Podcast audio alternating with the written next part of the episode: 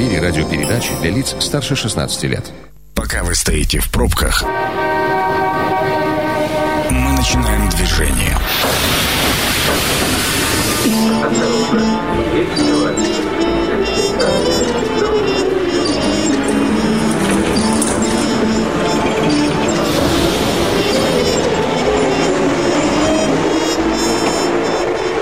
Метро. Главные темы Красноярска. Добрый вечер, Красноярск. Меня зовут Анна Прохорова. Это действительно метро. Тронулись. Обсуждаем сегодня, что поменялось для владельцев недвижимости в 2021 году. А, ну, звучит эта вот тема прям недвижимость в законе. Какая она сейчас? Роман Казаков, председатель Координационного совета в общественном движении «Народный контроль в ЖКХ».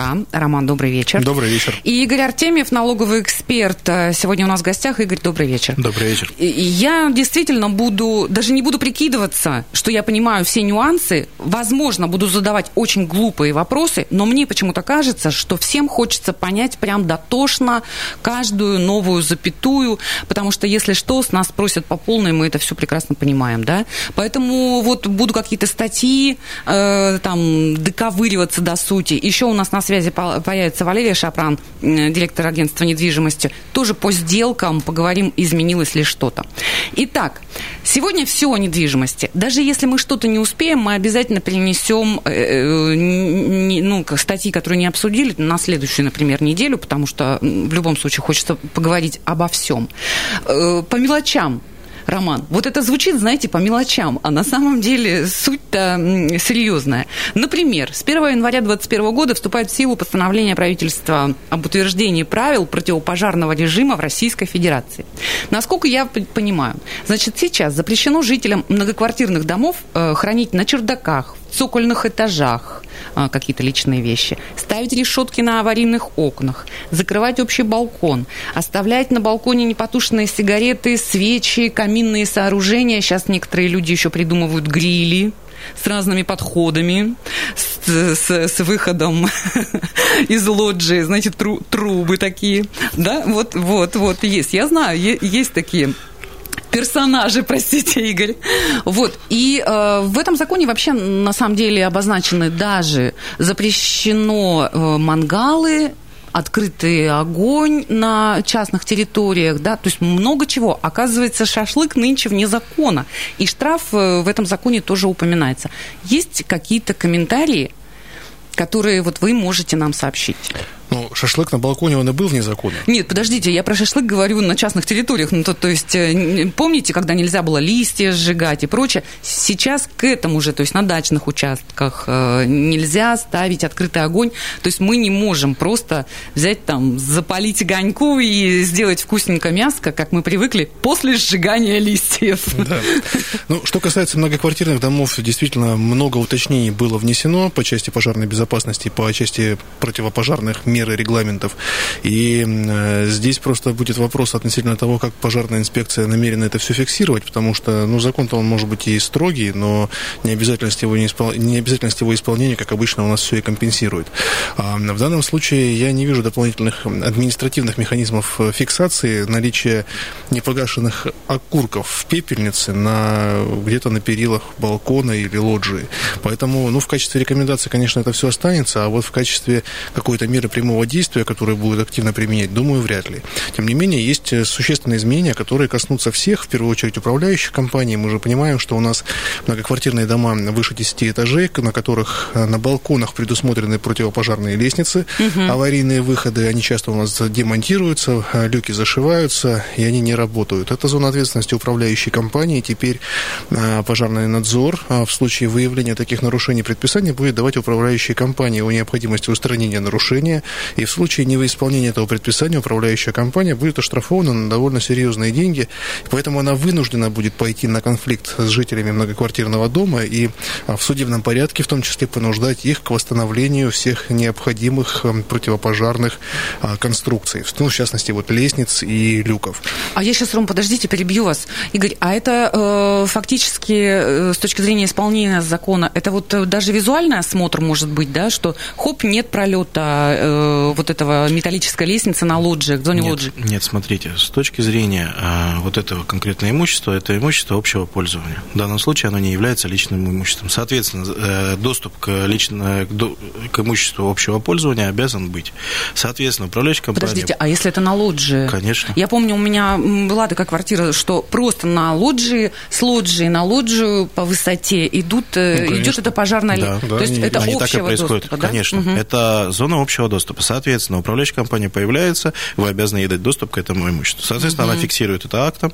А, На основании акта она уже предпринимает предписание свое сначала. Ну, то есть, грубо говоря, это, например, два раза в год какой-то вот такой обход э, домов. Я просто хочу понять, как, как это будет работать Механизм? в жизни, да. В жизни это будет работать следующим образом. А, Когда у нас соверш- будет совершен какой-нибудь пожар, а, у нас э, э, будет фиксация, там будет зафиксировано факт, что это произошло, и после этого начнет тотальная проверка а, всех у нас. Ну, мы э, так про все законы можем да. сказать. Это, это закон Это- жареного петуха, он называется вот так. То, что управляющие компании сегодня пойдут специально это делать, я в это ну, Не искренне факт, не да? верю. Все, не хорошо. верю. Возвращаемся к роману по поводу как раз противопожарных э, разных э, вещей, связанных. Например, вот многоквартирный дом, внизу парковочные места.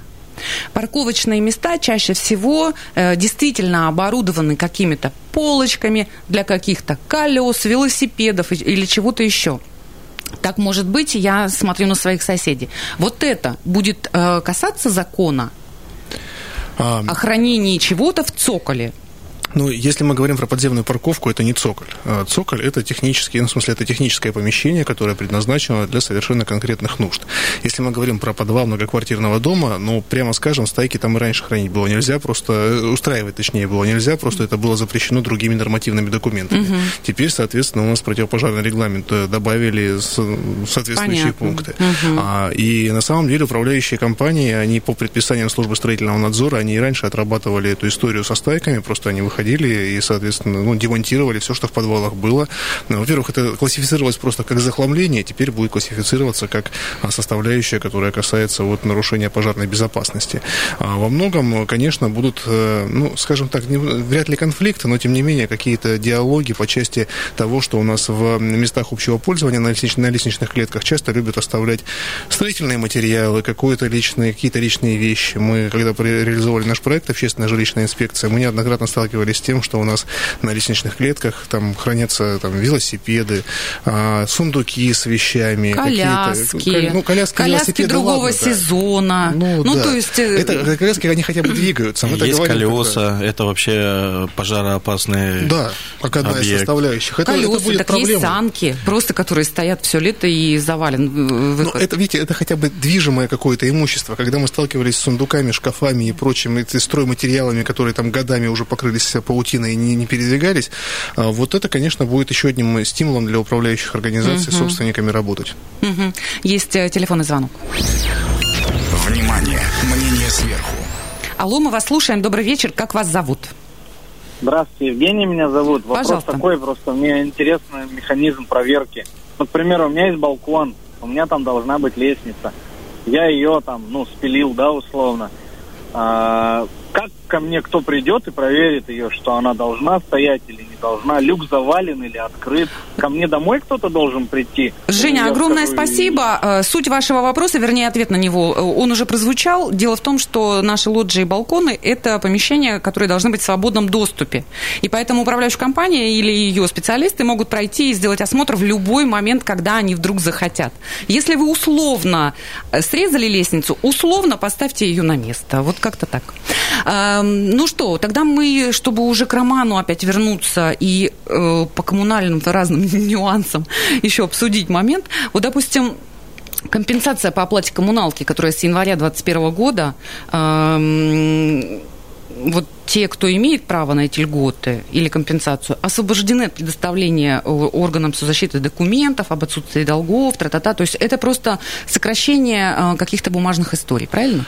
А, да, и по поводу просто, чтобы закрыть тему с, с пожарной безопасностью, в эфире авто, э, радио Красноярск главная эта история уже а, звучала, тем не менее, да, то есть там же добавили еще составляющую, которая касается ограничения доступа во дворы а, за счет установки шлагбаумов, ворот и других заградительных заградительных конструкций.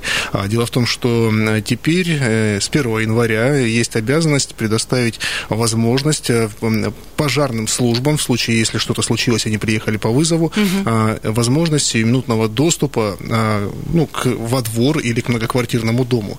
И механизм оборудования этого доступа тоже понятен, то есть он прописан в законодательстве, необходимо, чтобы было устройство аудио-видеосвязи, обратившись по которому пожарные смогут во двор попасть. Если, соответственно, такого устройства нет, то такой шлагбаум является нарушением требований пожарной безопасности, и в данном случае зафиксировать факт нарушения э, пожарного надзора будет вообще, ну, никакой проблемы не составит. Управляющая компания получит предписание, и в случае неисполнения получит штраф до 300 тысяч рублей, поэтому, не желая его платить, безусловно, придется приводить, приводить все в соответствие. Эта же самая норма касается и заградительных бетонных блоков, которые побросали везде, натянутых цепей и так далее. Здесь придется все приводить тоже в требования. Но я правильно понимаю, что мы же говорим о стихийных шлагбаумах, которые, например, э, не были запроектированы. Э, сейчас новые микрорайоны, они все, по большому счету, с человеком, который отвечает за шлагбаум. Но если есть человек, проблемы нет. Да, да, а если, ну, да. то есть у нас же есть там, не знаю, ну, не могу сказать, что сотни, но десятки шлагбаумов точно в городе, которые не имеют подобных конструкций, они открываются просто с чипа, и в этом случае это уже является противоречием требованиям этого регламента. По поводу льгот. Да, по поводу угу. льгот. Э, норма по поводу необходимости,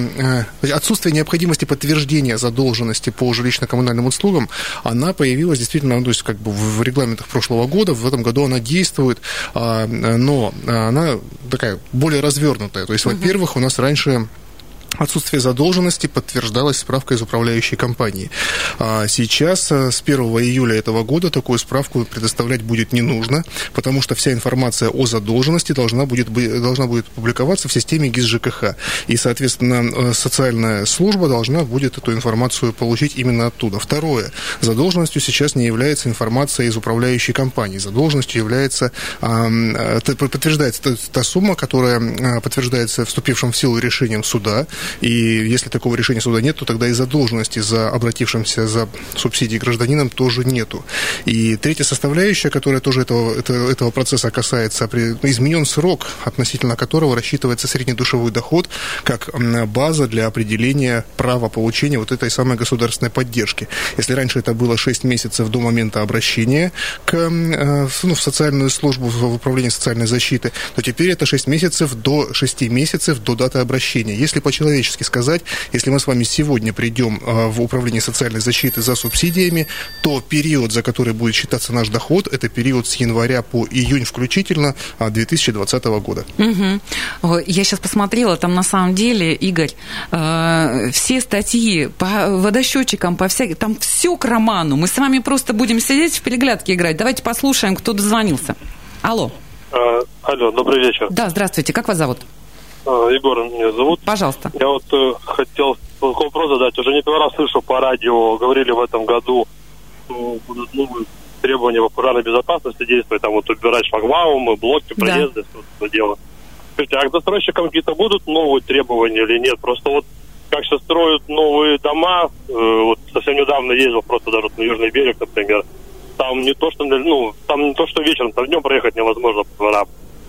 А, ну, к нам, к нам попадают э, слушатели, которые, ну, так сказать, с оттяжкой попадают в эфир и не слышат первую часть.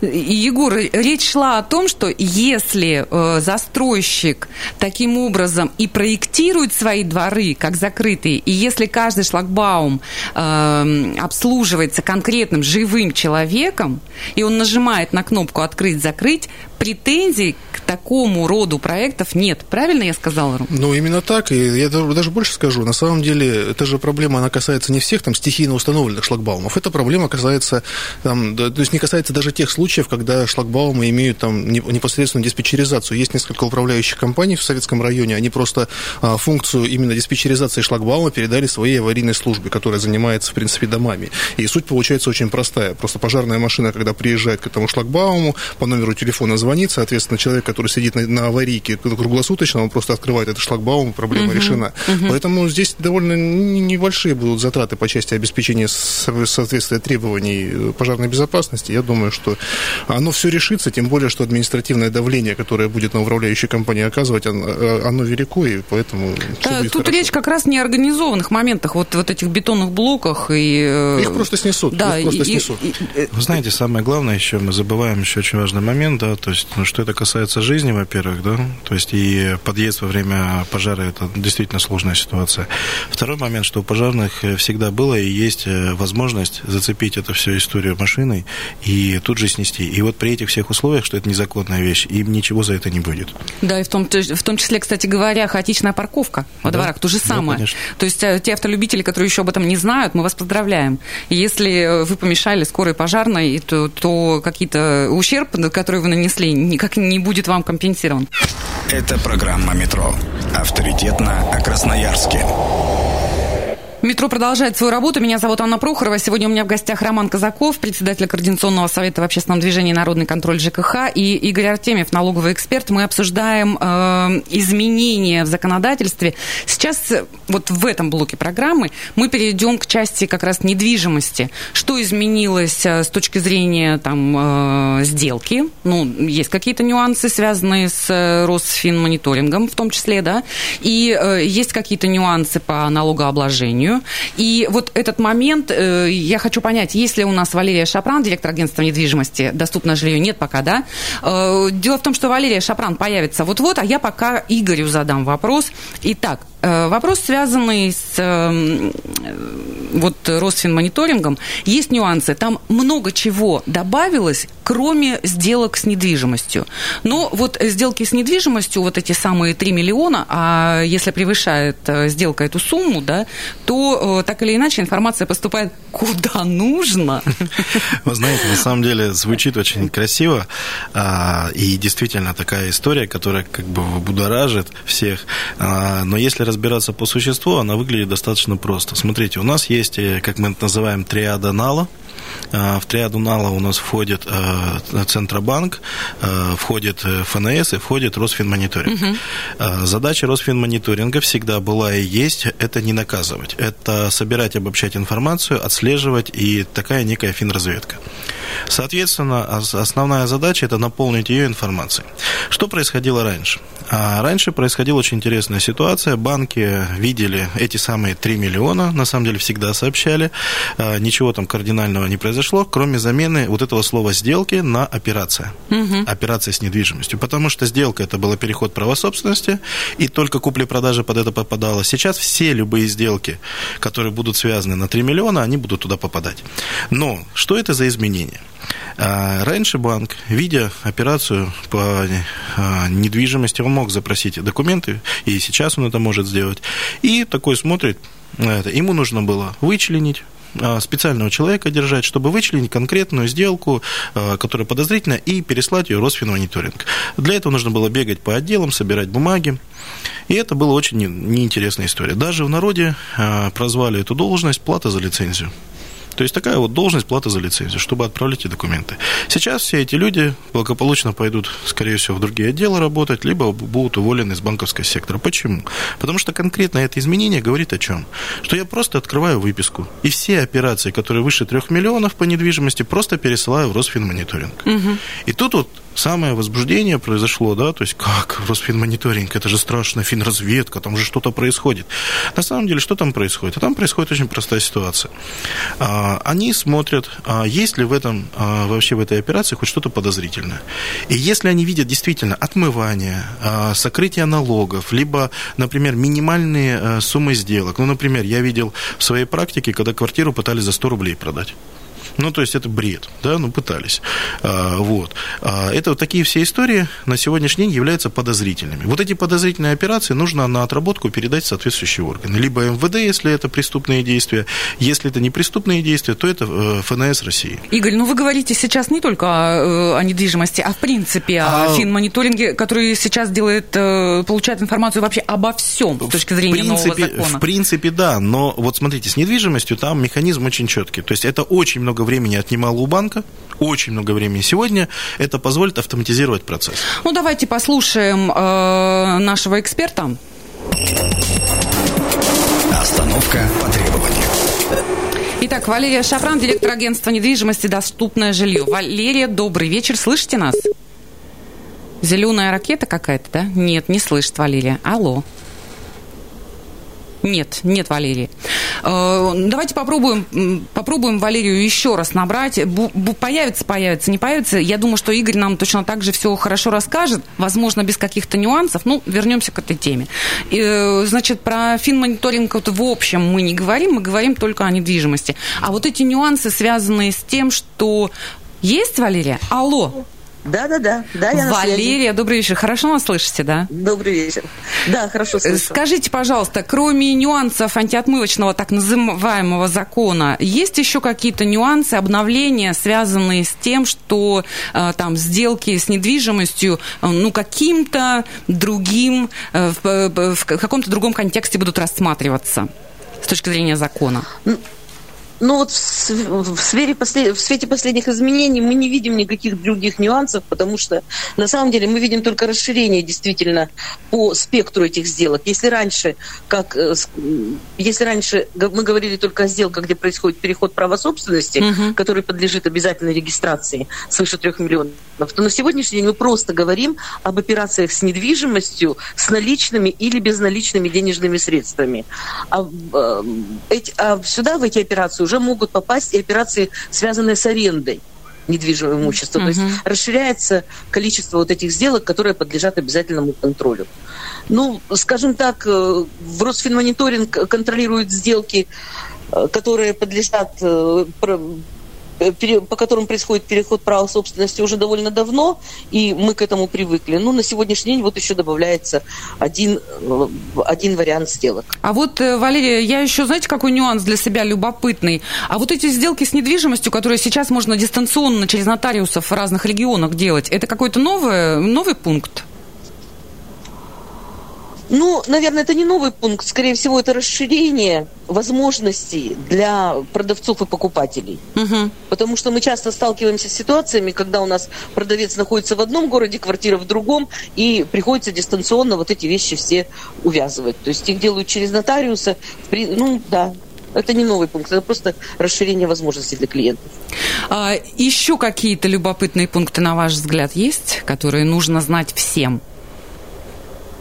Нужно знать всем что? Нужно знать всем то, что если у вас появились какие-то деньги, нужно обязательно сохранить документы об их источнике, я так понимаю. Потому что если вы продали квартиру там пять лет назад, предположим, а через пять лет назад, а через пять лет решили эти деньги использовать, то вот этот подтверждающий документы нужно хранить. То есть более внимательно, нужно более четко относиться к фиксации собственных доходов. Ну, то есть это как раз в рамках того же антиотмывочного так называемого закона, да? да? да Мы должны да, в любом да. случае если вы сделку проводите наличными, то вы должны будете по запросу доказать источник э, происхождения денег.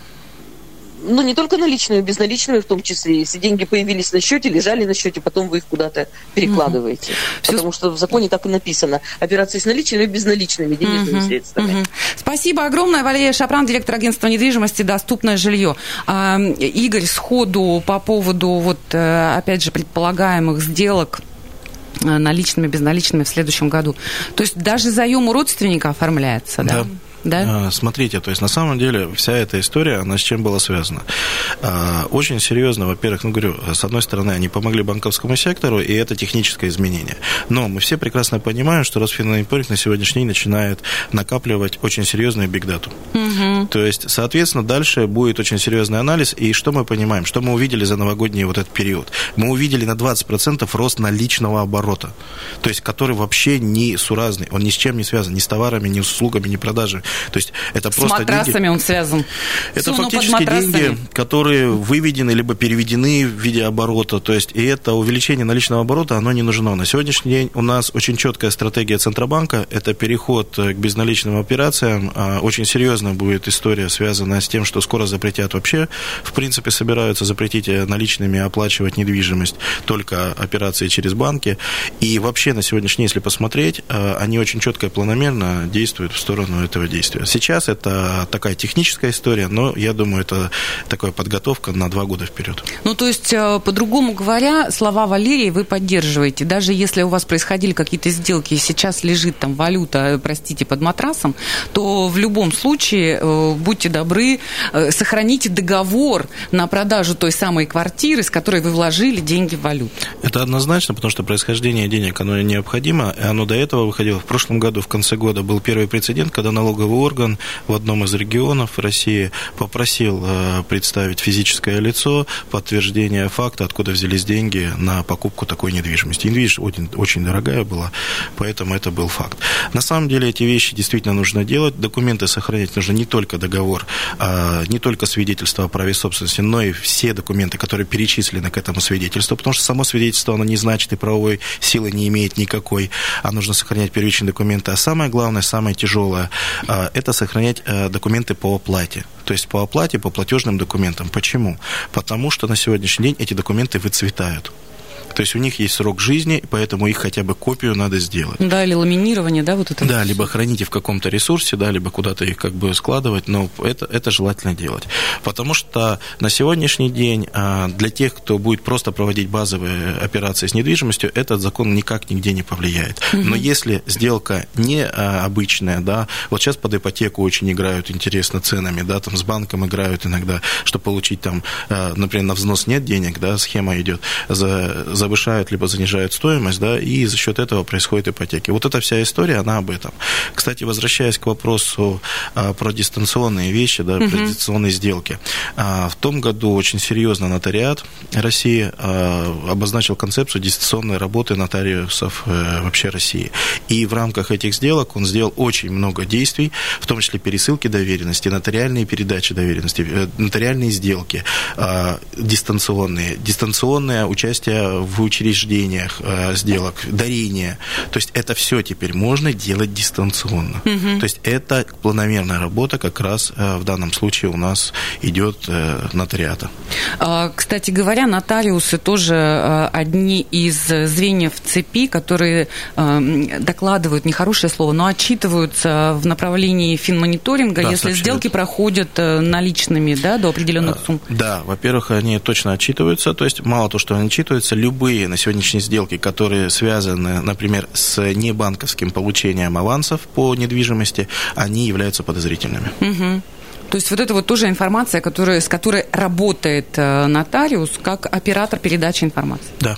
Угу. Хотела тоже какой-то момент э, спросить, а может ли банк отказать в сделке, если ему непонятна э, суть происхождения средств? Нет, маленько механизм а, а как по-другому? Как это будет? Смотрите, когда банк, банк единственное, что в своей части делает, да, когда он видит э, такую операцию, он сигнализирует первое. Либо он просто сообщает о операции, либо вторая ситуация в рамках этого закона, он сигнализирует о подозрительной операции. Росфинмониторинг принимает решение, то есть производит анализ, принимает решение, все-таки подозрительно нет. Если он принимает решение, он сообщает о факте блокировки счета, угу. либо о факте блокировки Я операции. сейчас Игорь спросил про наличные. То есть, а, если какая-то наличная часть... А наличную часть вдруг, они допустим, не в состоянии отследить. Не, не, ну, а мы... Ее не проведете. Ни, ни, никак, да?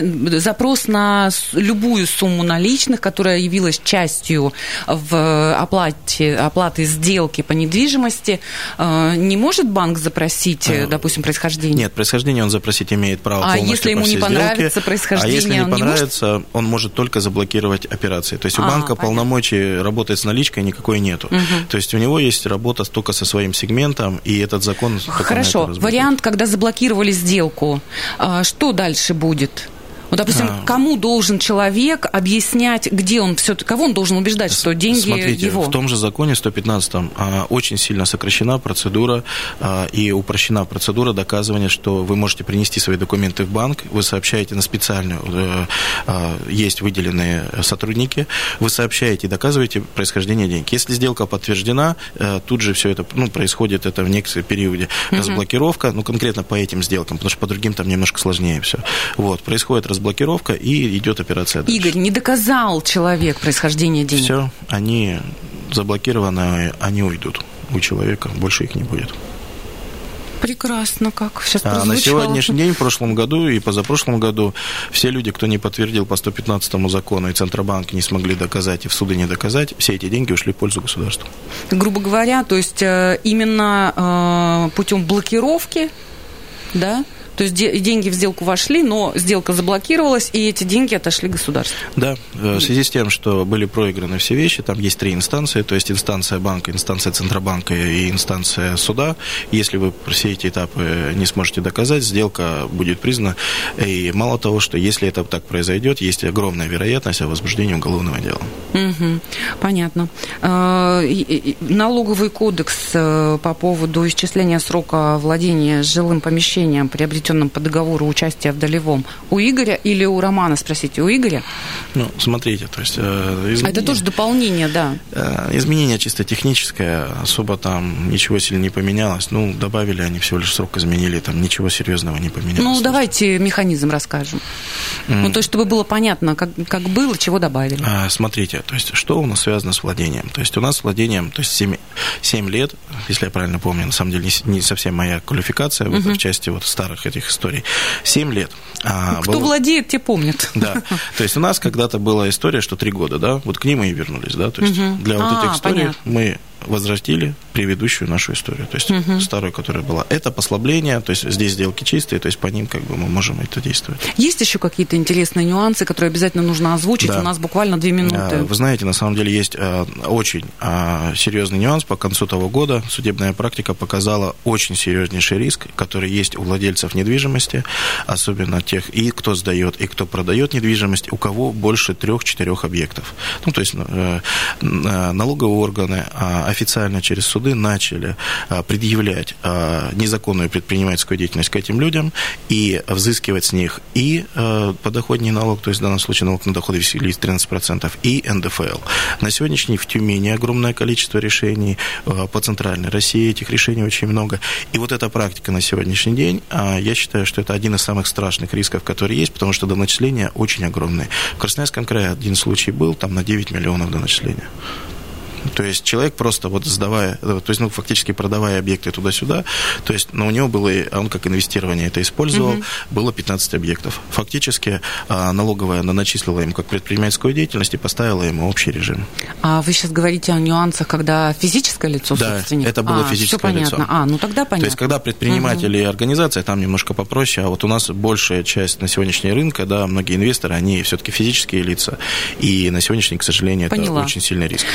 Сейчас Роман перечислит пункты, которые мы затронем в следующей программе. Ну, а, ну, в вашем направлении, Роман, изменений громадье, если можно так сказать. И вот прям по пунктам, чего будут эти изменения касаться. Но это мы уже обсудим в следующей программе, на следующей неделе.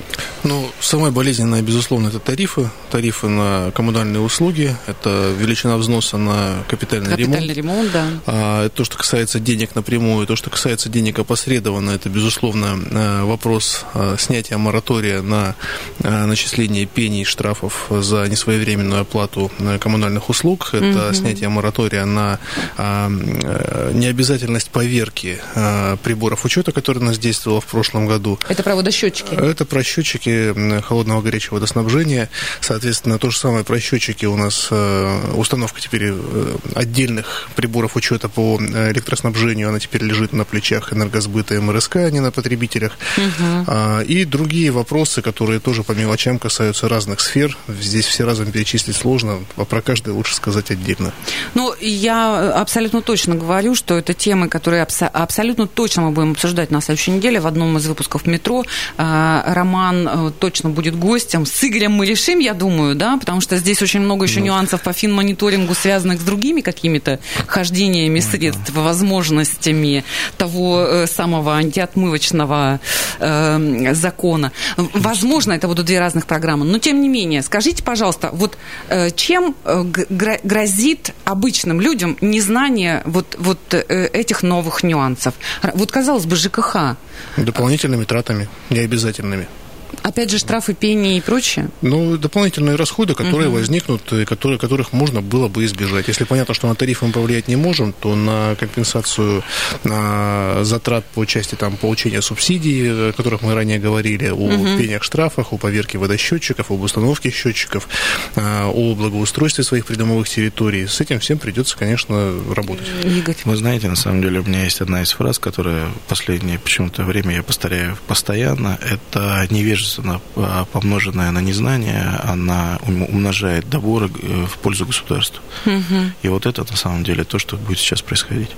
Все понятно. Ну что, огромное спасибо. Роман Казаков, председатель Координационного совета в общественном движении «Народный контроль ЖКХ», Игорь Артемьев, налоговый эксперт. Мы сегодня обсуждали, что же поменялось для владельцев недвижимости в 2021 году. Продолжение следует, как говорится. Всегда ваша Анна Прохорова. Станция конечная. Освободить вагоны.